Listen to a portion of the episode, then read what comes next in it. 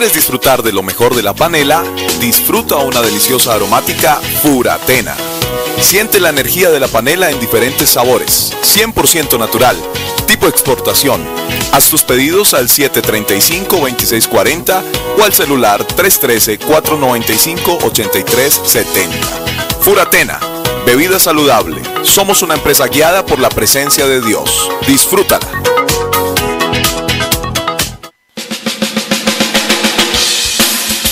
Fundación Kennedy Gospel, sirviendo con amor. La Fundación Kennedy Gospel es una organización sin ánimo de lucro que apoya a las familias de manera integral, enfocando su labor a la población altamente vulnerable, desde la primera infancia hasta el adulto mayor, y desarrollando sus labores en la localidad de Kennedy y sus alrededores en la capital de la República. Para más información, comuníquese a fundacionkennedygospel.com o búscanos en Facebook como Fundación Kennedy Gospel. También puedes hacer tus aportes económicos en la cuenta de ahorros número 0457 4637 526 de Bancolombia, a nombre de la Fundación Kennedy Gospel. Fundación Kennedy Gospel, sirviendo con amor.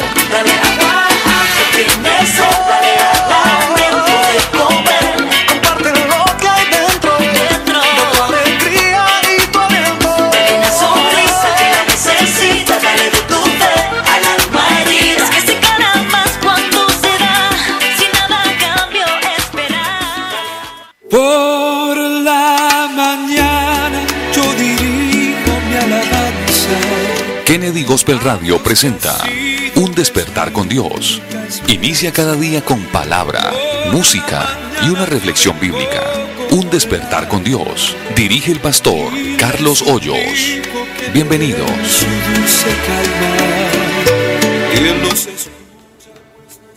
Hermanos y amigos, Dios les bendiga. ¿Cómo amanecieron? Reciban nuestro saludo fraterno en el nombre bendito de nuestro gran Dios y Salvador Jesucristo.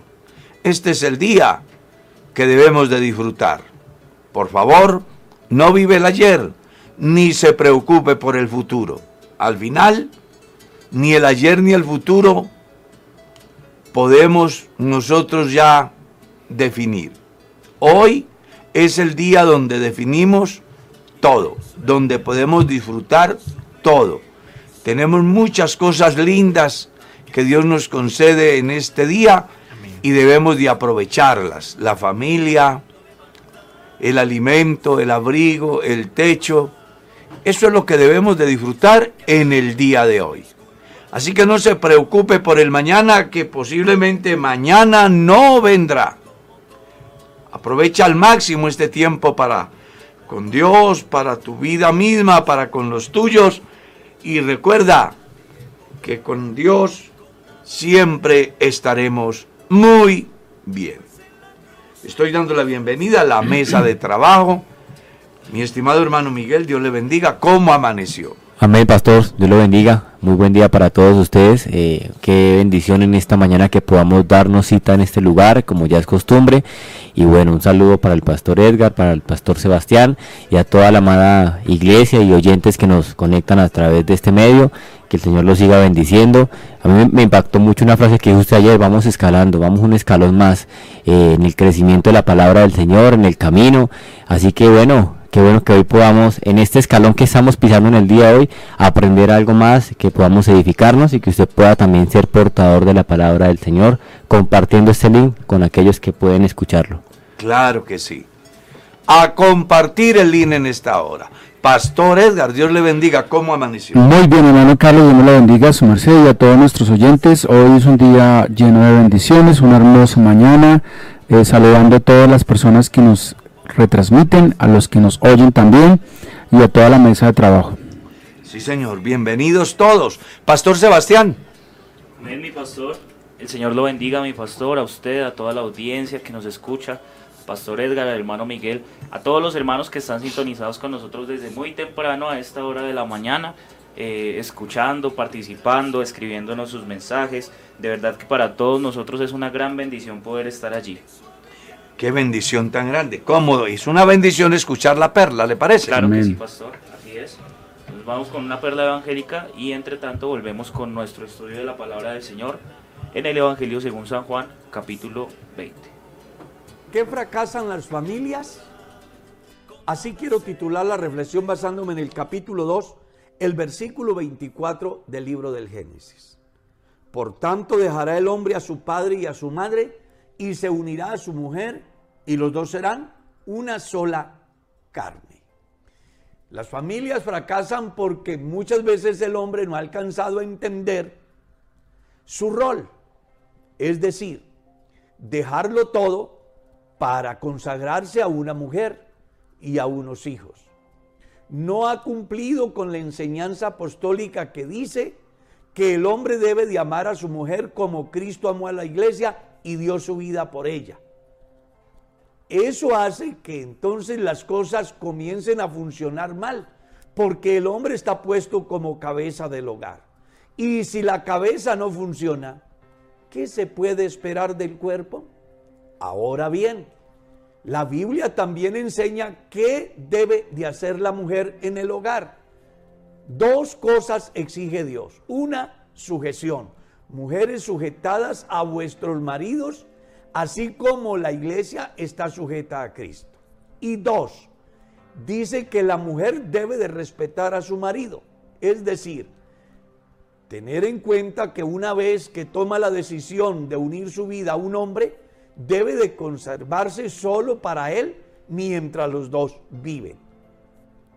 Tres, otra de las razones por las cuales fracasan las familias es porque ellos no han entendido su rol como padres. Maltratan a sus hijos, son agresivos, los escandalizan, los estigmatizan, les hacen quedar en ridículo delante de los demás, los agreden verbalmente, un sinnúmero de fallas que cometemos como padres. Entonces, la reacción es apenas normal de nuestros hijos pues se levantan resentidos con odio hacia sus padres. Pero también a los hijos Dios les dice que deben de hacer dos cosas. Una, deben de obedecer a sus padres porque esto es bueno y justo delante de Dios. Y dos, deben de honrar a padre y madre para que les vaya bien y sean de larga vida sobre la faz de la tierra.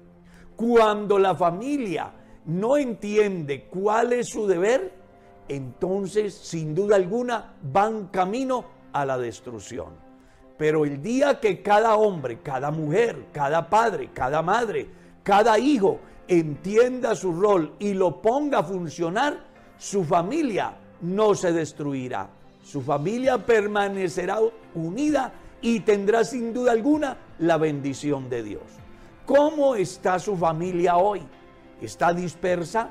¿Hay resentimiento? ¿Hay maltrato? ¿Hay incumplimiento de los deberes? Pues le motivo para que dé un giro de 180 grados. Vuélvase a Dios, pida sabiduría y comience a hacer las cosas como Dios manda. Pues recuerde que cuando hacemos las cosas como Dios manda, la bendición de Dios está garantizada.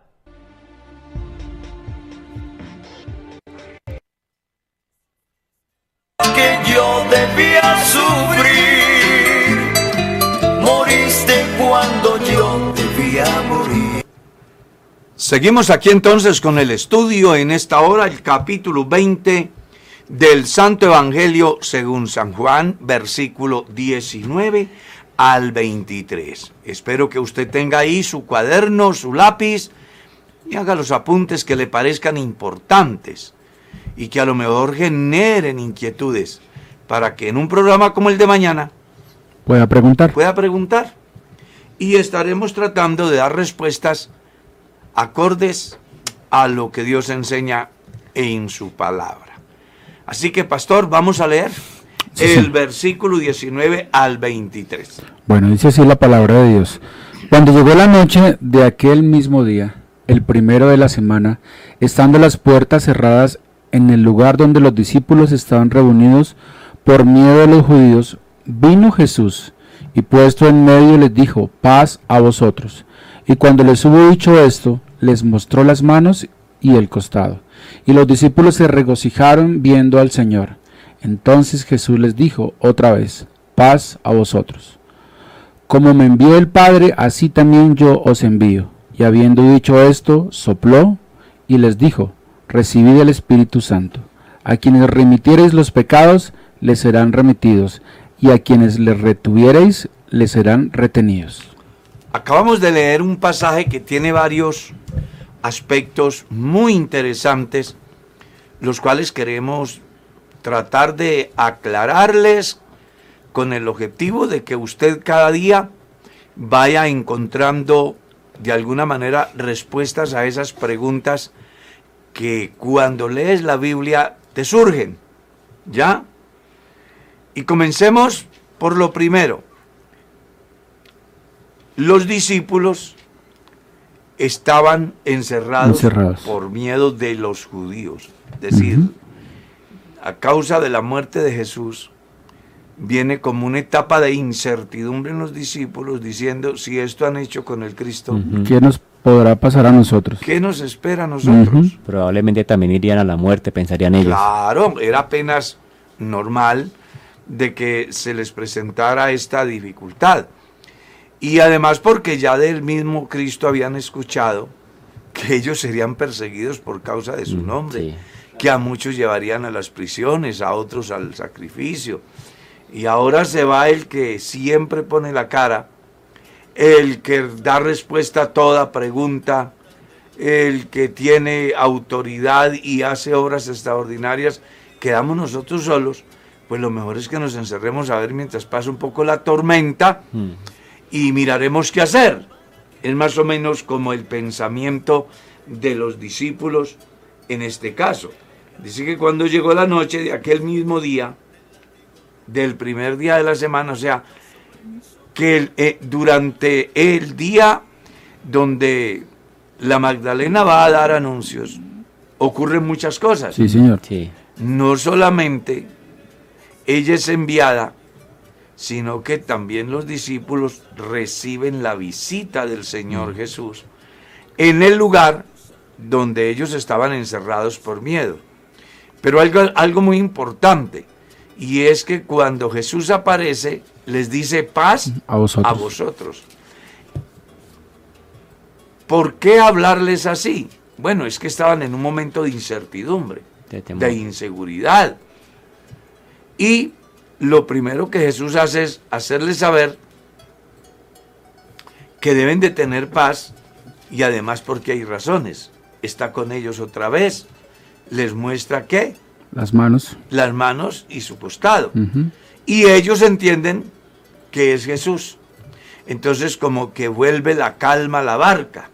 Sí, señor. Porque ya ustedes miraron que mientras Jesús esté en la barca, el mar se somete. Los vientos acatan la orden.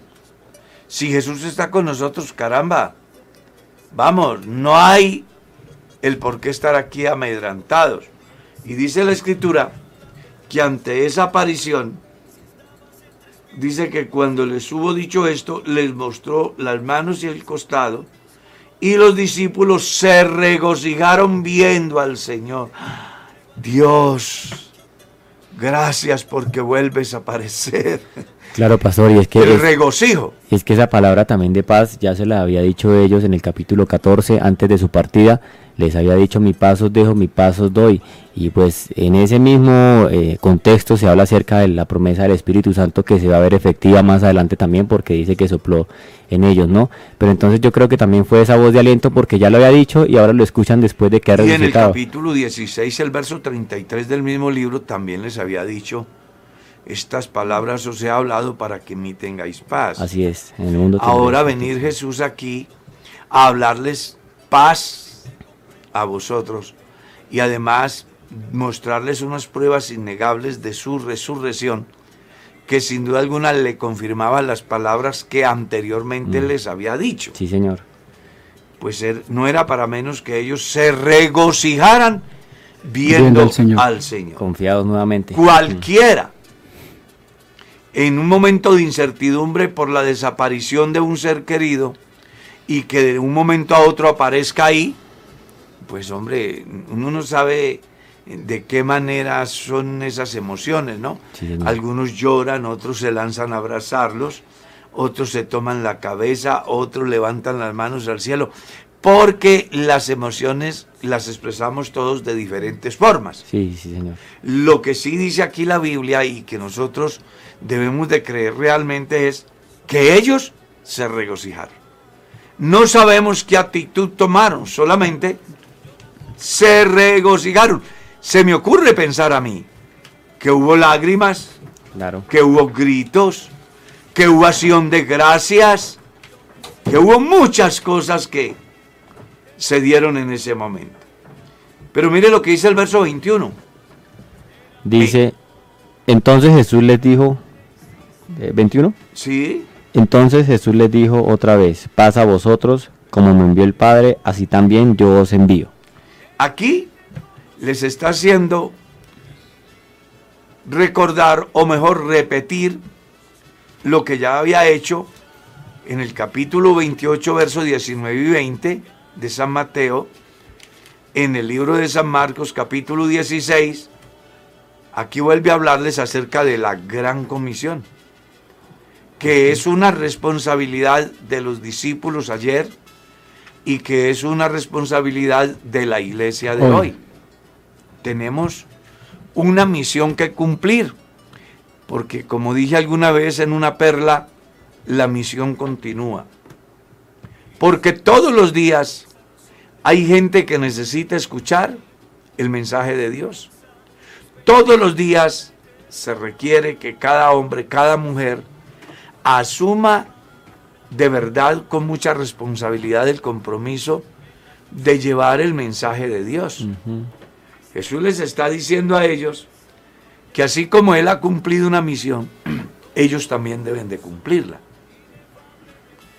¿Cuál era la misión a la que Jesús se refería en relación a sus discípulos?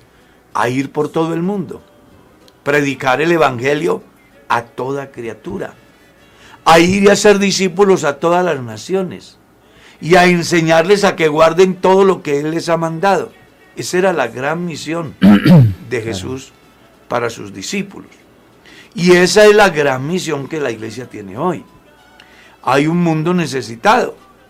Uno a veces ve que la gente va y viene y hay personas que uno los ve como aparentemente también organizados, que se le ocurre pensar a uno que no necesitan nada.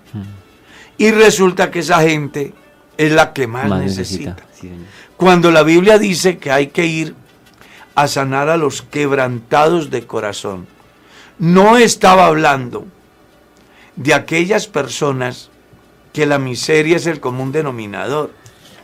Hablaba de las personas que tienen muchas comodidades, pero que tienen un vacío en el alma, Mm. Que solo Dios puede llenar y que la historia lo enseña así. Hace la semana pasada, un, uno de los ayudantes del profesor Peckerman en Colombia se suicidó. Dígame qué le hacía falta a ese hombre. Estaba todos los días involucrado en el deporte, ganaba mucho dinero, porque esa gente gana mucho dinero. Sin embargo, había un vacío muy grande que él jamás pudo llenar y fue y se ahorcó. Eso le dice a usted que a esta hora hay mucha gente, los cristianos a veces pensamos que los necesitados son los pobres, los mendigos, Mm. el campesino, el analfabeta, el Sí. borracho, el que lleva una vida desordenada. Y bueno, es cierto, ellos necesitan a Dios. Pero hay otro grupo de personas que se llaman médicos, que se llaman docentes, que se llaman gobernantes, que se llaman altos ejecutivos, personas que están muy bien posicionadas en la sociedad, que a pesar de aparentemente tenerlo todo, les hace falta lo más importante, que es la paz que Dios da. Amén. Entonces, aquí es bueno que la iglesia comprenda que su misión, a diferencia del pensamiento pasado, del siglo pasado, y seguramente que del primer siglo, el Evangelio hoy debe de ser predicado a ricos y pobres, A todas. letrados y analfabetas, reyes y siervos, hacendados y jornaleros, hombres y mujeres, ¿cierto? Ancianos y niños. Hermano Carlos, eh, ahí en el versículo 21 me, me causa mucha, mucho asombro que pues la primera vez que el Señor ve otra vez a sus discípulos, de pronto alguno pensó, mm, quién sabe qué nos va a decir porque lo dejamos solo, lo dejamos eh, como tirado allá a su suerte. Y de alguna manera cuando llega Dios, eh, el Señor a decirle a ellos, bueno, pasa a vosotros, llega como con un mensaje reconciliador, como... Diferente a lo que posiblemente Sí, pensaban. claro. Ahora nos va a regañar. Claro, cualquiera hubiera podido decir, no, ahorita quién nos va a decir si lo dejamos allá, no le Cobardes. ayudamos. Tanto que dijeron que estaban en condiciones de Sí. seguirme, que iban hasta la muerte. Y mire lo que me hicieron. Sí. Pero no, Jesús Amén.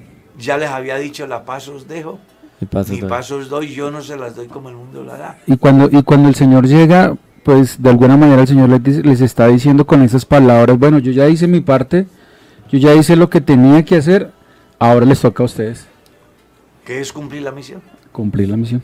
Yo hice lo que tenía que hacer, cumplí la misión para la cual vine. Así que ahora arremánguesen y a trabajar, a cumplir la misión para la cual Dios nos ha salvado. Amén. Es que un buen instructor primero enseña y después delega.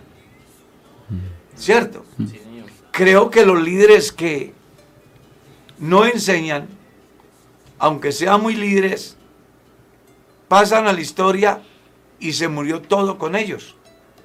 Pero en el caso de Cristo no es así. Él estuvo nada más que tres años, seis semestres, dándoles cátedra Todos los días. todos los días Todo el día. y un promedio de 18 o más horas diarias. Es también interesante destacar la fortaleza de los discípulos para estar todo el día en esas. Claro. ¿Cómo sería que Jesús era un ser incansable? Jesús podía dormir un promedio de dos horas, máximo tres horas. El resto se lo pasaba trabajando y orando. Orando. ¿Cierto? Alguna vez los discípulos se les quedó dormidos, el cansancio. Y otra vez les dijo, venga, vayan, descansen porque ha sido muy dura la labor del día de hoy. ¿Ya? Claro. Eh, pero importante, pues de alguna manera la resistencia de Jesús, la convicción que tiene para desarrollar su misión, la manera como hace sus discípulos, los forma. Claro, una preparación para lo que haya venido. Claro, Ahora este momento se haría realidad eso. claro, ahorita son ellos Ajá. los que tienen que ser incansables y que ustedes los van a ver en los libros de los hechos de los apóstoles. Sí, sí, señor. Ellos no cesaban de anunciar a Cristo y la resurrección por las sinagogas, por las plazas, por las calles, porque habían recibido un excelente ejemplo. Una buena universidad. Claro, qué interesante uno ser bien enseñado y además ser bien disciplinado. Ahorita Él los está enviando. Sí. Pero si uno mira la gran comisión, encuentra de que Dios los prepara y luego los dota de herramientas. ¿Qué, qué es lo que sigue ahí después de- del Claro. versículo 21? Ahí le da unas herramientas muy importantes que para simplificárselas los quiero llevar al Evangelio de según San Marcos. Al que crea y se bautice, este se salvará, el que no crea será condenado. Y estas señales seguirán a los que creen. ¿Cuáles? En mi Mi nombre, nombre. van a echar fuera demonios, van a hablar nuevas lenguas, van a tomar en las manos serpientes. Si bebieren cosas mortíferas no, No les hará daño. Sobre los enfermos pondrán sus manos Y sanarán. Son herramientas que Dios les da. Y aquí Jesús, en el texto que estamos leyendo, el verso 22, dice que sopló en ellos y les dijo, recibid el Espíritu Santo, y les da una potestad que ha trascendido hasta el día de hoy a las personas a quienes Dios les da la investidura de ejercer el santo ministerio. Texto que ha sido mal interpretado por la religión, porque la religión católica enseña que aquí Jesús está diciéndole a los sacerdotes que tienen la potestad de, perdonar, perdonar. pecados. Pero Jesús no está diciendo que tiene la potestad de perdonarlos. No. Jesús lo que está diciendo es que cuando el hombre de Dios, el ministro del Evangelio, está frente a una multitud, ya sea en un río o en un bautisterio, y llama uno por uno, le genera conciencia acerca de lo que representa el bautismo y lo bautiza en el nombre de Jesucristo para el perdón de sus pecados, en el momento que el pastor dice, en el- yo te bautizo en el nombre de Jesucristo para el perdón de tus pecados y para que seas lleno del Espíritu Santo y para que tu nombre sea inscrito en el libro de la vida, en ese momento los pecados de esa persona desaparecen, son remitidos y se cumple lo que está escrito en otra parte. Todo lo que atéis en la tierra será atado en el cielo y todo lo que desatéis en la tierra será desatado en el cielo. Haciendo alusión a que cuando el hombre de Dios, el pastor encargado de bautizar a las personas, les invoca el nombre de Jesucristo, en ese momento que el pastor dice, para que tu nombre sea inscrito en el libro de la vida, en ese momento el nombre de ese candidato es inscrito en el libro de la vida. Amén. Entonces te está siendo unido al cielo. Pero el día que ese mismo pastor u otro pastor, a causa del comportamiento de ese creyente, después de habérsele hecho el debido proceso que menciona el Evangelio según San Mateo, capítulo 18, en relación a la disciplina en la iglesia, y si el creyente no acatare los cuatro llamados de atención que se hacen, pues el deber del pastor es decir, ya no es más miembro del cuerpo de Cristo. Y en ese momento también será desvinculado por Dios de la iglesia. Será desvinculado del cuerpo de Cristo. Y llegará a ser como uno más de los que nunca obedecieron al Evangelio. Por eso cuando aquí dice, a quienes le remitiere los pecados les serán remitidos y a quienes se los retuvieren les serán retenidos, está diciendo de la autoridad delegada por Dios a los ministros predicadores del Evangelio en relación al ejercicio de su ministerio con las personas, que sea que tomen la decisión real de seguir a Dios ¿O no? o que en el proceso de la vida de ese presunto cristiano su comportamiento no se ajuste a las exigencias divinas y el pastor se ve obligado a sentar disciplina, como lo menciona el Evangelio según San Mateo. Cuando esto se da, entonces es cuando los pecados del individuo le son retenidos. Retenidos. Es decir, es como si nunca hubiese creído al Evangelio. Porque si hizo algo bueno al principio, a causa de su comportamiento, desaparece, como lo dice el libro de Ezequiel capítulo 18, haciendo alusión acerca de las personas justas que un día cualquiera se vuelven a la impiedad. Dice, las obras de justicia que hizo no le serán tenidas en cuenta. Por el pecado que comete, por ese va a morir. ¿Ya? Pero, si un día cualquiera, esa persona extraviada, a quien llamamos descarriado o apartado, a causa de las circunstancias que le toca enfrentar en la vida, reconoce que ha fallado y además se entiende dónde está la solución y viene a Jesús, primero, él dice, tengo unas ovejas que no son de este redil, también me conviene que venga. Segundo, él dice, el que a mí viene, yo no le echo fuera. Tercero, que a causa de la justicia que haga, a partir de la reconversión, los pecados pasados no le serán tenidos en cuenta por la justicia que haga por esa vivida.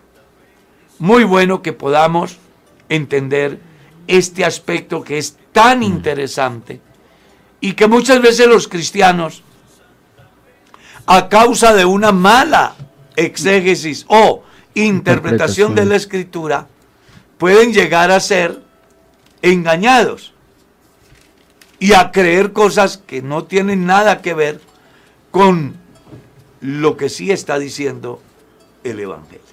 Amén. Hermano Carlos, y aquí en el versículo 22, aunque hoy no es el pastor responde, pero sí, este versículo muchas veces se ha malinterpretado también.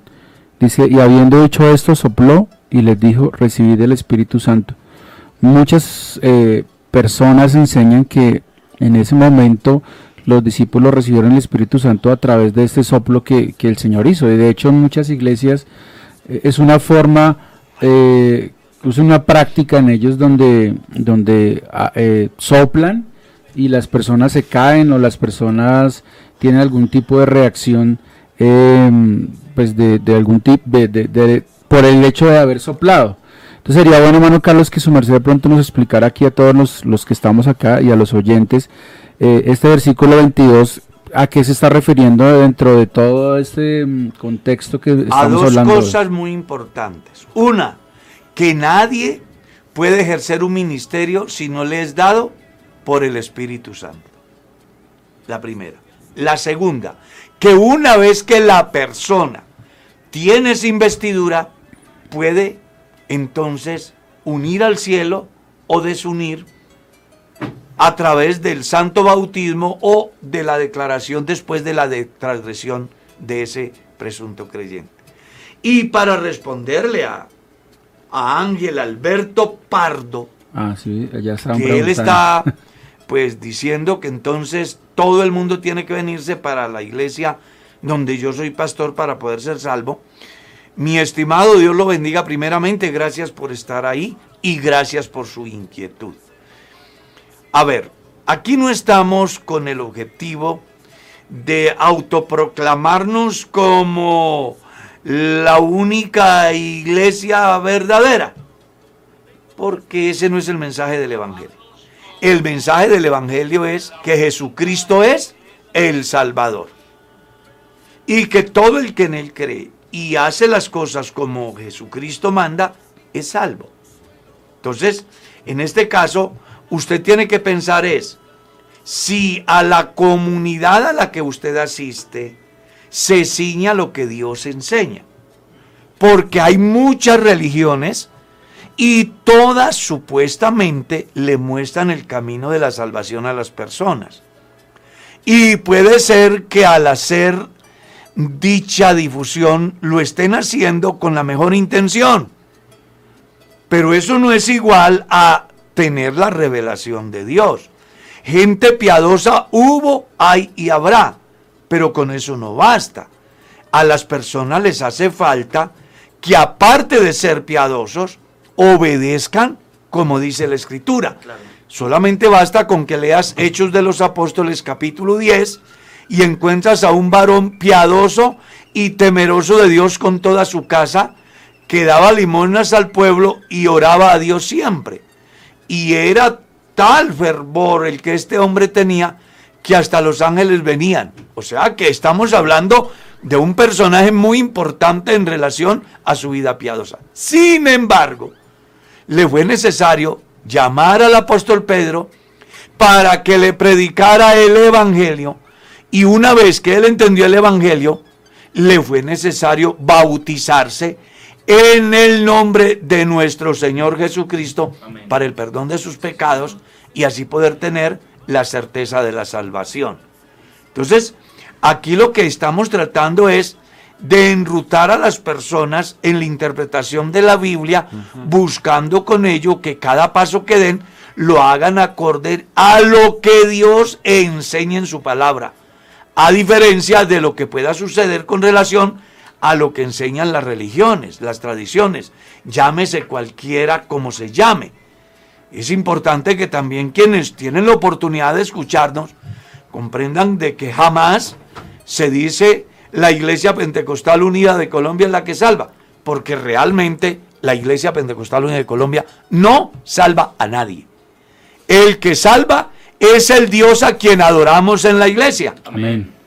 Y para que la salvación de cualquier hombre o cualquiera mujer se haga efectiva, tiene que hacer lo que la Biblia dice. ¿Y qué dice la Biblia? Número uno, debe de arrepentirse de todos sus pecados. Número dos, debe de bautizarse en el nombre de Jesucristo para el perdón de sus pecados. Número tres, debe de ser lleno del Espíritu Santo como dicen las Sagradas Escrituras. Número cuatro, debe de perseverar en obediencia y santidad hasta la venida del Señor. Número 5. Debe de congregarse porque mirad cuán bueno y cuán delicioso es habitar los hermanos juntos y en armonía porque allí envía el Señor bendición y vida eterna. Porque no deben de dejar de congregarse como algunos suelen hacerlo.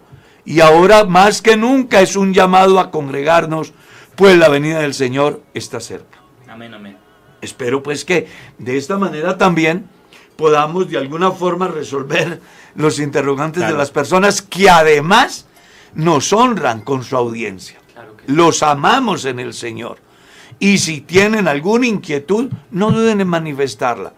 Y si quieren personalmente hablar con este servidor, pues ahí el pastor Sebastián va a colocar mi número de teléfono en el chat. Me puedes llamar, charlamos.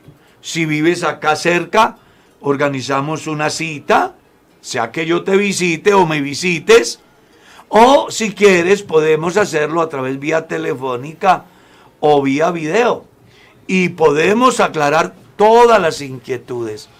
Le hago saber, trataré de hacerlo de la forma más honesta y transparente, consciente de que en un momento dado que no pueda darle una respuesta, pues no voy a tener ningún problema en decirle, no sé darle la respuesta. A mí me ha tocado decirle así a las personas. Ayer nada más, nada menos, alguien me preguntaba sobre una situación y le dije, venga, yo no estoy en condiciones de responderte esa pregunta. Y te hago saber de que no voy a ir a investigarla tampoco, porque cualquier cosa que se diga en relación a su pregunta es subjetivo. Y cuando una pregunta hay que responderla de una manera subjetiva, está muy sujeta a qué? A que no sea lo más correcto. Mm. Y para no caer en un error que lo perjudique o la perjudique, lo mejor es ser sincero. no puedo responderte la pregunta. Que eso debe aprenderlo también cualquier cristiano, cualquier pastor, porque a veces a uno le hacen preguntas y uno piensa que porque es el pastor tiene que responderlas. Pero no. Hay cosas que uno no Hay cosas que uno no debe de responder si no está en condiciones de responder. Y serle sincero a la persona, no estoy en condiciones de responderte. Pero si ve que la respuesta tiene una, perdón, la pregunta, se le puede dar una respuesta bíblica, pero yo no sé responderla porque no tengo el argumento bíblico, pues entonces le digo a la persona, venga, en el momento no te la puedo responder. Sé que hay una respuesta, voy a informarme, voy a investigar y luego te explico. O si ve que la pregunta es como la que me hacían ayer, en privado me hacían una pregunta, pues que era muy subjetiva, pues hombre, es mejor decirle a la persona, no te la puedo responder, porque no quiero darte una apreciación que mañana usted llegue a una conclusión de que yo lo engañé. Y si algo debe de tener en cuenta los predicadores del Evangelio es ser transparentes. Amén. Es decir, la verdad. Y sobre todo, argumentando, fundamentados en la palabra de Dios. Amén, hermano Carlos. Entonces recuerde, cuando la Biblia dice, sopló en ellos y les dijo, recibid el Espíritu Santo, les estaba hablando de la autoridad que se iría a dar el día del Pentecostés, 50 días después de lo que pasó De lo que aquí. está pasando. ¿Ya? Dos, que una vez que se tiene esa investidura, entonces ese ministro del Evangelio está autorizado por Dios para unir al cielo por el bautismo o para desunirlo a causa de una declaración en razón al comportamiento del individuo. Amén. Espero que eso quede pues claro y que le sirva de algo en su formación, en su crecimiento espiritual. Sigamos del versículo 24. Vamos a leer hasta el versículo 29, ¿le parece? Sí, señor, dice así. Pero Tomás, uno de los doce, llamado Dídimo, no estaba con ellos cuando Jesús vino. Le dijeron, pues los otros discípulos, al Señor hemos visto. Y él les dijo, si no viere sus manos la señal de los clavos, y metiere mi dedo en el lugar de los clavos, y metiere mi mano en su costado, no creeré. Ocho días después estaba otra vez sus discípulos dentro y con ellos Tomás. Llegó Jesús estando las puertas cerradas y se puso en medio y les dijo, pasa a vosotros. Luego dijo a Tomás, pon aquí tu dedo y mira mis manos y acerca tu mano y métela en mi costado y no seas incrédulo sino creyente. Entonces Tomás respondió y le dijo, Señor mío y Dios mío. Jesús le dijo, ¿por qué me has visto? Porque me has visto, Tomás creíste. Bienaventurado los que no vieron y creyeron. Interesante. ¿Cómo llamaríamos este sermón? Vamos a preguntarle al pastor Sebastián, ¿qué título le pondríamos a este sermón? Cree solamente. ¿Cree solamente? Cree aunque no veas. Eh, Eh, hay- hay- ¿co- ¿Cómo lo llamaría, Miguel? No por vistas, es por fe. Sí, algo así ¿Cómo lo llamaría el pastor Edgar? Vamos a organizar un sermón de este párrafo. Yo lo llamaría creyendo eh, en, medio de, en medio de mi ceguera. Ya. Y yo le llamaría algo así. Dios lo convence. ¿Sí? Mm, interesante. Sí. Interesante. Porque aquí, si algo debe de tener en cuenta los lectores de la Biblia, es que Dios no hace remiendos. Sí. Sí, señor. ¿Ya? Dios no hace remiendo. Dios hace las cosas perfectas. Pablo escribe en la carta a los filipenses y dice, el que comenzó la buena obra en vosotros, La la perfeccionará. Hasta hasta el día de Jesucristo. Dios no deja nada a medias. Usted escucha, por ejemplo, a los periodistas de las cadenas privadas y públicas de televisión descubriendo los llamados elefantes blancos, ¿no? Construcciones que comenzaron y las dejaron abandonadas. Mm, Y después vale más la reparación que el, sí el edificio. Con Dios no es así. Dios había comenzado una obra en sus discípulos, entre ellos Tomás. Pero con la resurrección, para Tomás no es muy creíble, se muestra escéptico al Mm. respecto. claro. Y Dios lo que busca es convencerlo de que esa forma de él pensar, pues es simplemente la condición natural de alguien Claro. que no ha nacido del Espíritu lo suficientemente como para estar dispuesto a creer todo lo que Jesús había dicho con respecto a su vida, a su muerte y a su resurrección.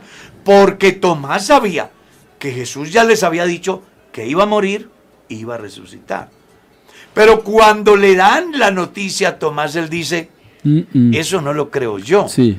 El tipo se murió. Y ahorita me van a hacer creer que resucitó. No. Después de semejante puñalada en el pecho. Claro. No, eso no puede ser posible. No, y es que... Después de estar crucificado. Claro. No, eso no puede ser.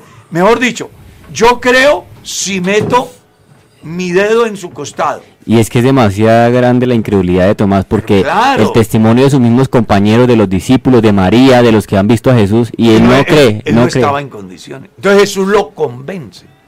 Se aparece y le dice a Tomás, Tomás, sí, venga, meta su mano en mi costado y dése cuenta que yo mismo soy, según lo describe el evangelista Lucas. claro. Porque un espíritu no tiene carne ni huesos como vosotros veis que yo tengo. Jesús aquí le está diciendo, venga Tomás, pruebe. Le quiero probar de que realmente he resucitado. que soy el Cristo. Y cuando Tomás enfrenta esa realidad, tiene una revelación maravillosa.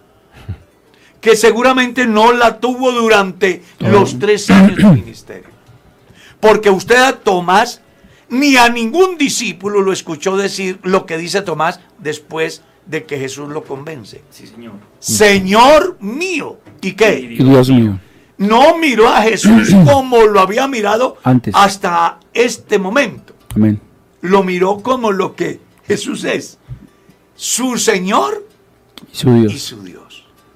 Y observe que no está escrito con D minúscula. No. Está escrito con D mayúscula. Amén. Cuando la palabra Dios aparece en la Biblia con D minúscula, se refiere a los dioses del montón. Claro, claro que sí. Pero cuando aparece con D minúscula, se está refiriendo D- D mayúscula. al único. Por eso, con Ma- D mayúscula, Al- se está refiriendo al Dios único, Verdadero. al inigualable, al incomparable, al soberano, al Señor de los señores. Me parece muy importante la revelación que tiene Hmm. Tomás Sí, que ya no va a tener que estar especulando acerca de si sí es o, O no, no es. es. si sí es Dios o no es Dios. De una vez tiene esa revelación tan amplia. A mí me parece que uno de los discípulos que tiene una revelación amplia de Jesús antes del Pentecostés Es Tomás. porque es el único que termina hablando así. Uno muchas veces lee la Biblia y no le pone cuidado. Las personas leen la Biblia como leer el periódico.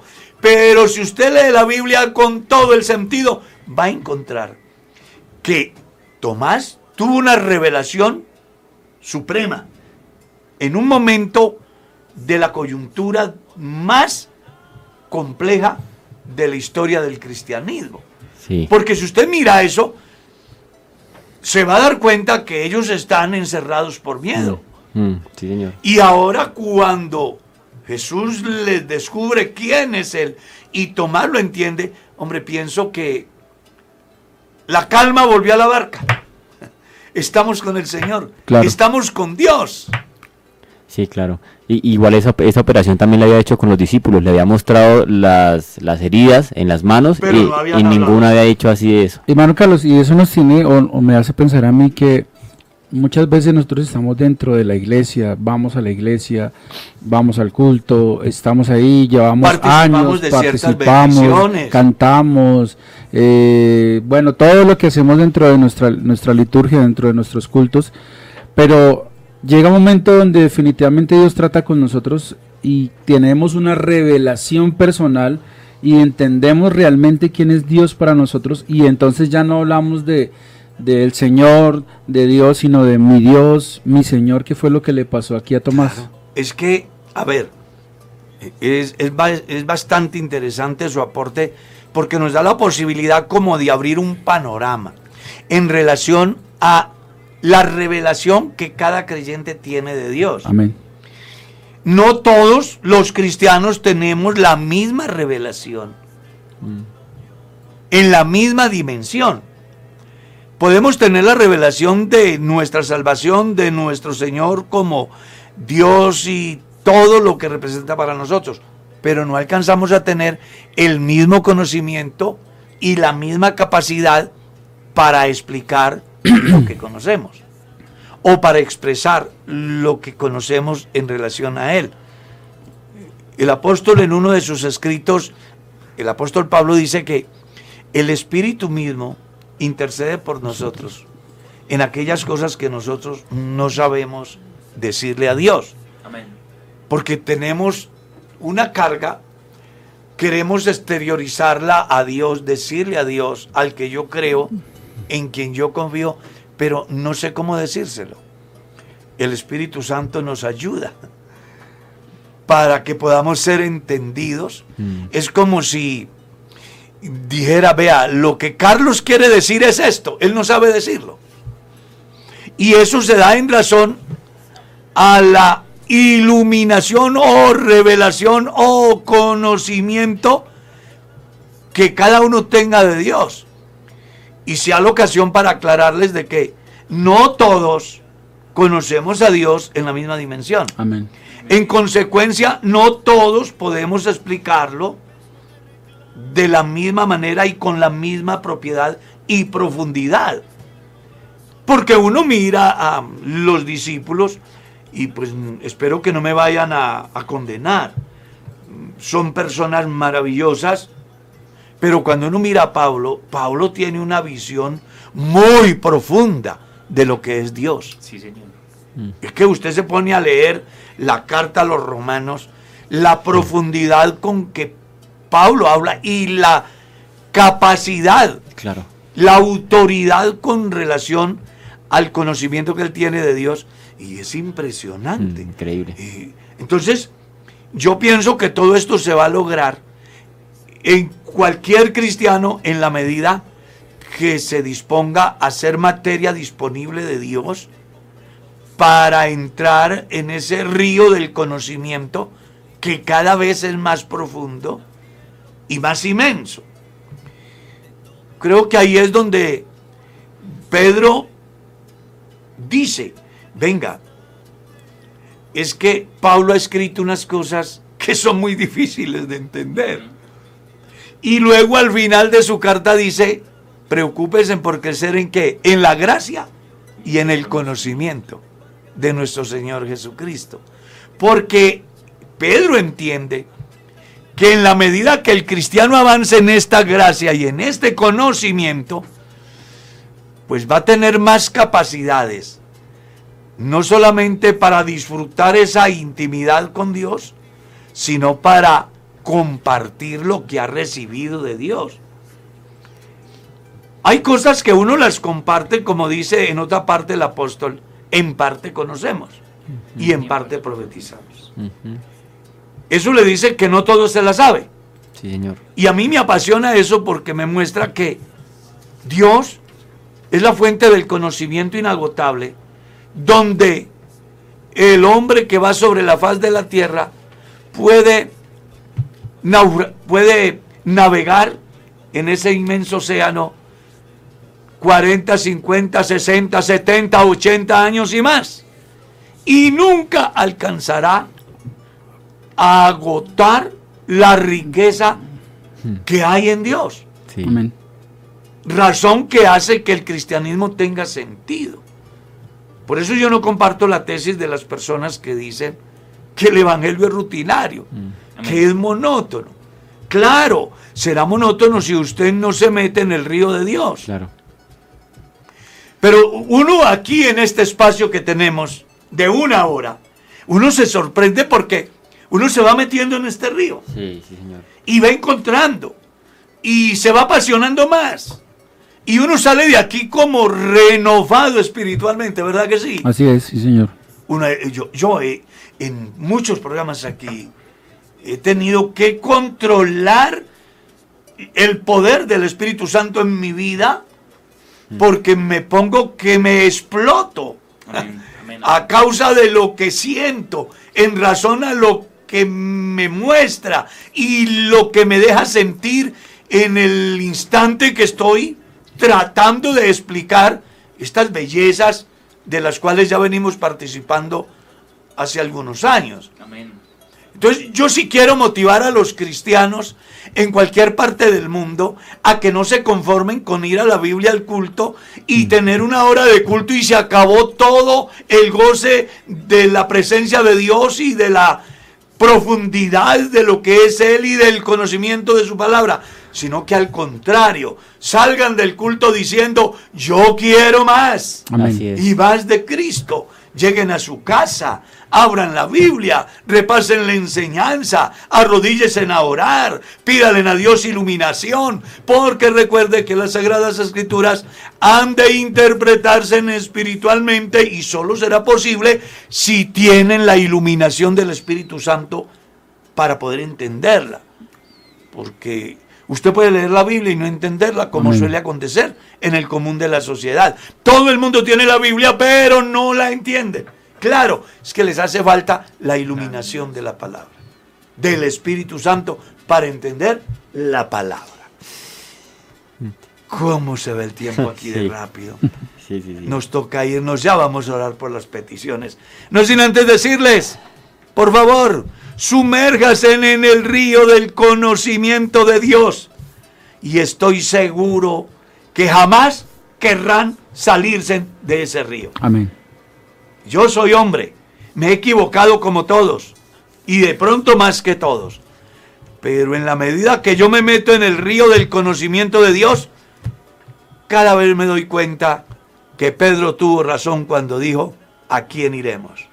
Solo tú tienes palabras de vida eterna.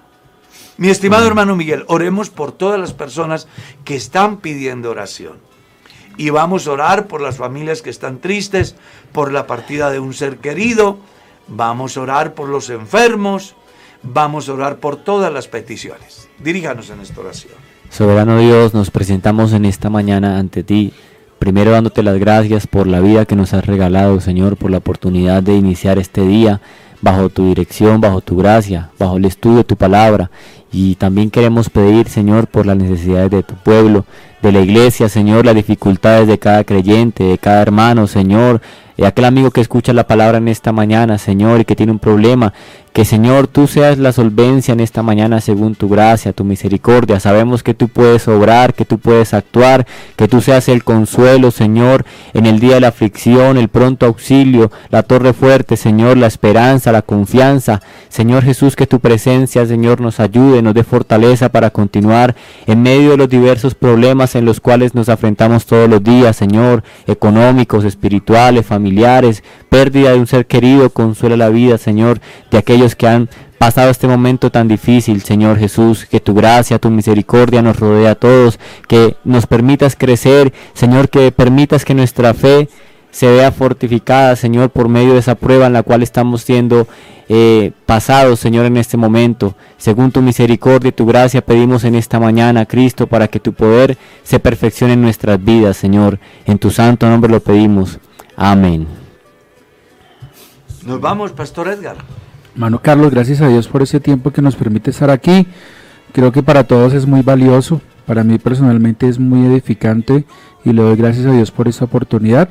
Y pedirle a todos nuestros oyentes que compartamos el enlace.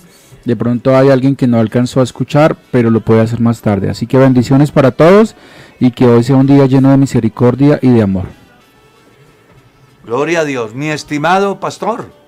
Mi pastor, el Señor Jesús lo bendiga a usted, al pastor Edgar, al hermano Miguel, a todos los hermanos y amigos que estuvieron conectados en- con nosotros en esta mañana. Que el Señor Jesucristo les bendiga inmensamente. Y el día de mañana, si Dios lo permite, estaremos nuevamente aquí en El Pastor Responde. Así que les invitamos a todos ustedes a que desde ya vayan preparando sus preguntas. Con la ayuda de Dios las estaremos leyendo en orden. Así que procure eh, conectarse temprano y hacernos su pregunta con eh, tiempo en la transmisión. A todos que el Señor Jesucristo les bendiga. De mi parte, gracias por estar ahí. Dios les bendiga. Feliz día.